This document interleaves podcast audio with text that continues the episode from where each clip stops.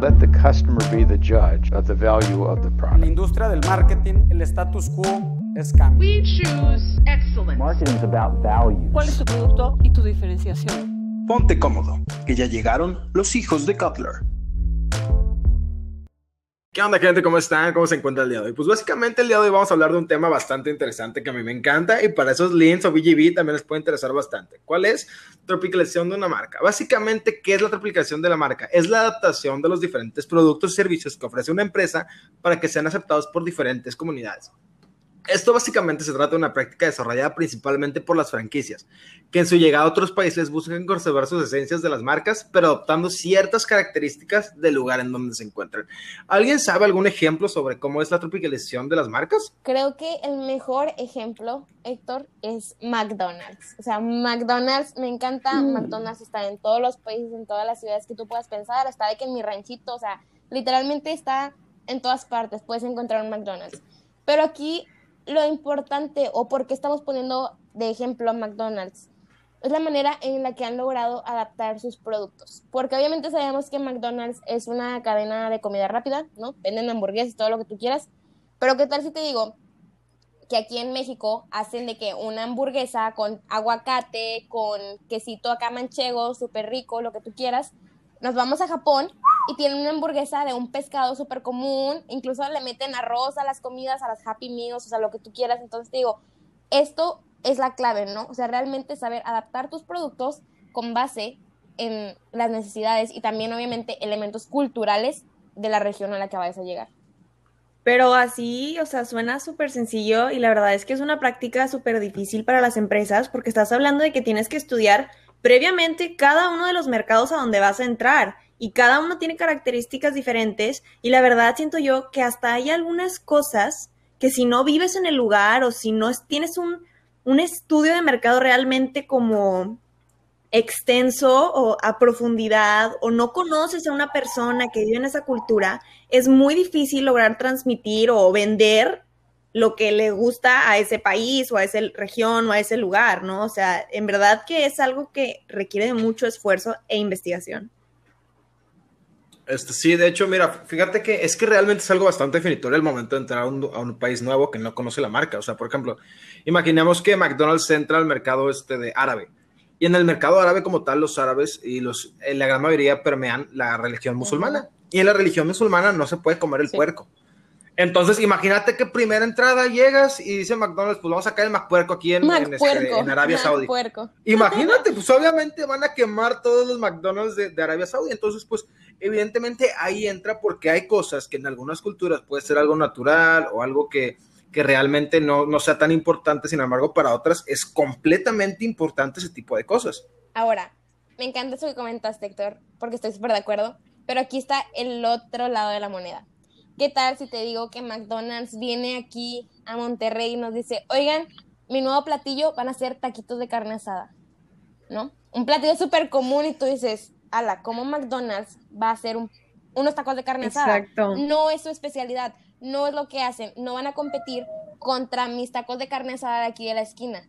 O sea, ¿me entiendes? Exacto. También tienen que ser súper cuidadosas las marcas en de que, oye, tienes que tener cuidado en dónde te vayas a meter, en lo que vayas a hacer, porque al mismo tiempo, sí, tienes que satisfacer los gustos de estas personas, de estos consumidores, pero también te tienes que apegar a tu esencia, a tu, realmente como a tu giro, a lo que sabes hacer bien.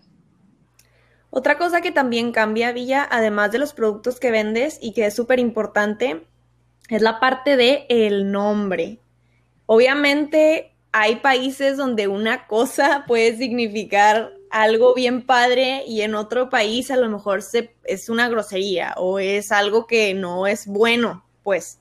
Entonces, por ejemplo, aquí podemos decir que Choco Crispies hace eso porque es un cereal muy popular que se llama Choco Crispies aquí, pero luego en Estados Unidos se llama Cocoa Crispies, en Alemania Choco Crispies también, en Portugal y España Coco Pops y en Australia Choco Pops, no sé qué, y en Francia, o sea, realmente, o sea, ya ni sé yo pronunciar, ya me cuatrapié de tantos nombres que tiene, porque me estoy riendo.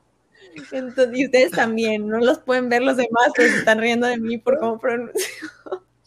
bueno, ¿Se acuerdan de la escena? la cosa, oigan, ¿Se acuerdan de es la que por eso es importante. O sea, ya ven, yo estoy batallando para pronunciar cómo lo pronuncian en Australia y para mí Choco Crispies está bien fácil. Entonces, es una parte súper importante y súper fundamental porque si no, pues puedes acabar diciendo un trabalenguas en vez del nombre de la empresa. O peor, no te vas a acordar ni de cómo se llama porque no vas a saber ni pronunciarlo. Efectivamente, como mencionas, el cambio de nombre es bastante, es algo que pasa bastante cuando se vienen otros productos a otros países. Sin embargo, también pasa, o sea, que se tiene que comprender lo que a, a la cultura que se llega. Un ejemplo que se puede dar como tal es la llegada de Starbucks a un país como Italia. Como saben, Italia es el lugar en donde nace la barra de café, es donde el lugar donde se toman expresos todas las mañanas y pues realmente muchas veces intentó estar Starbucks al momento de, de entrar a Italia. Sin embargo, pues el mercado italiano no lo aceptaba hasta el punto en que Starbucks decide lanzar esta nueva línea de, productos o esta nueva línea de tiendas que se llama Starbucks Reserve, en donde mete métodos artesanales y mete de aspectos en donde los italianos consideran que es un mayor respeto hacia el café y es hasta ese punto en donde Starbucks logra pues, meterse a, a Italia. Es de esta misma manera como podemos observar que todo un concepto completo pueden hacer a partir de la entrada de un mercado tan prometedor como es el italiano o también el chino en este caso. Wow, sí, Héctor, la verdad es que nunca me había puesto a pensar en este ejemplo de Starbucks de que intentando entrar a, a, Italia, la verdad que, o sea, pues creo que requiere de un análisis muy, muy exhaustivo. Y ya así también como conclusión de, del episodio, pues desde mi perspectiva, la tropicalización de un producto, de un servicio, simplemente como de una marca o de una compañía, pues antes de tomar esta decisión se requiere como una investigación muy, muy importante, muy exhaustiva, muy completa del mercado y de los perfiles de los consumidores también, porque no podemos, o sea, como empresa decir de que, ay, si yo tengo éxito en tal país y me voy a otro país, va a tener el mismo éxito. No, o sea, grave error. Y realmente también tenemos que evaluar si esta tropicalización va a ser como rentable para nuestro negocio. ¿no? Exacto, yo creo que la parte de la adaptación es algo que todos tenemos que aprender, en especial los mercadólogos, los dueños de negocio, la gente que se dedica a esto diariamente, porque es súper importante entender que no porque vendas un producto y sea súper exitoso en México, va a ser igual de exitoso simplemente porque sea tu marca en otro país. Entonces, creo que es algo que hay que tener siempre en mente y que hay que tener esta capacidad a la adaptación. Justamente, este, realmente considero que, y también no es solamente que en otros países, también hay que entender que luego países muy grandes también tienen que vivirse esto. Bueno, sin embargo, este se tocó un poquito en el episodio 4, si tienen ganas de tocar un poco más este, este tema, pueden ir al episodio 4 y escucharlo. Por nuestra parte, nos queda agradecerles, muchísimas gracias por estar aquí una semana más y nos vemos en el próximo. Gracias, bye bye. Nos vemos y no se olviden de seguirnos en Instagram, arroba hijos de Kotler. Goodbye. Hasta la próxima.